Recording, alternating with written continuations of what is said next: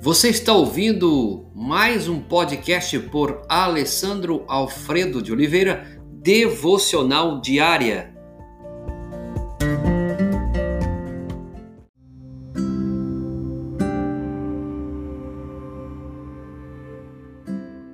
A fúria de Herodes, Mateus capítulo 2, verso 13.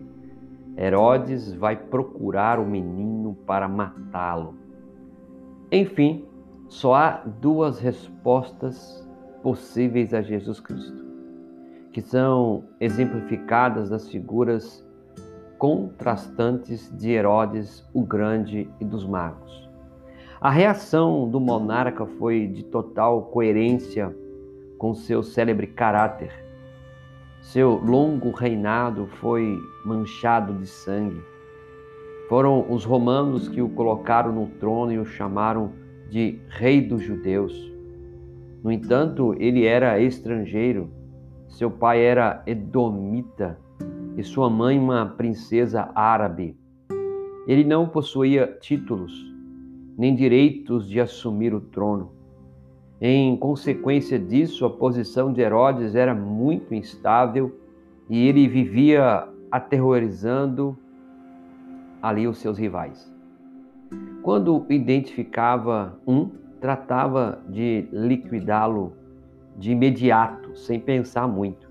Ele matou sua esposa, chamada Mariane, sua mãe, Alexandra, e seus três filhos, chamados Aristóbulo, Alexandre e Antípater matou mais da metade dos membros do sinédrio e diversos tios, primos e outros parentes. Não é surpresa, portanto, que Joséfo, historiador judeu, o chamasse de monstro implacável, ou que o imperador Augustus dissesse que era mais seguro ser um porco de Herodes do que filho dele. Numa leitura psicológica, ele sofria de uma grave paranoia. E agora os magos chegam perguntando onde está o recém-nascido, o rei dos judeus.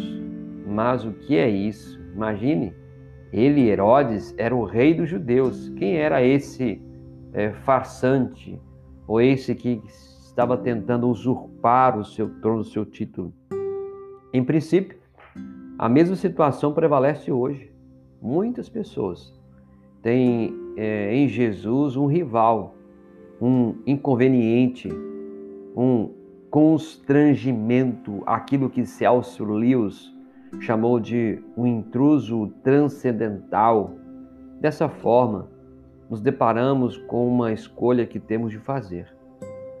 Ou enxergamos Jesus como uma ameaça e resolvemos o assunto como Herodes, nos, livra, nos livramos dele, ou enxergamos como Rei dos Reis e nos decidimos, como os magos, a adorá-lo. Qual é a sua decisão? Qual tem sido a sua decisão?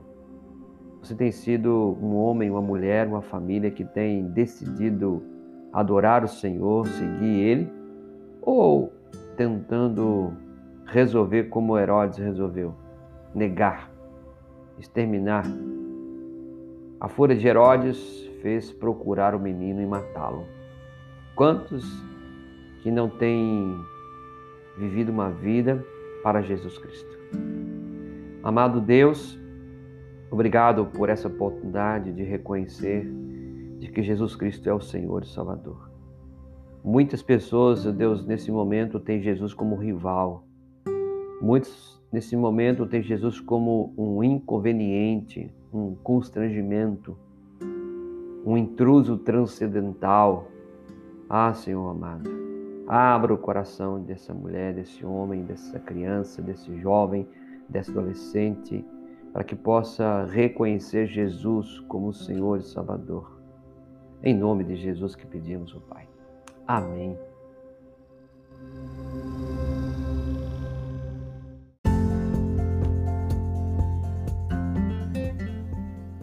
Você ouviu mais um podcast devocional diária?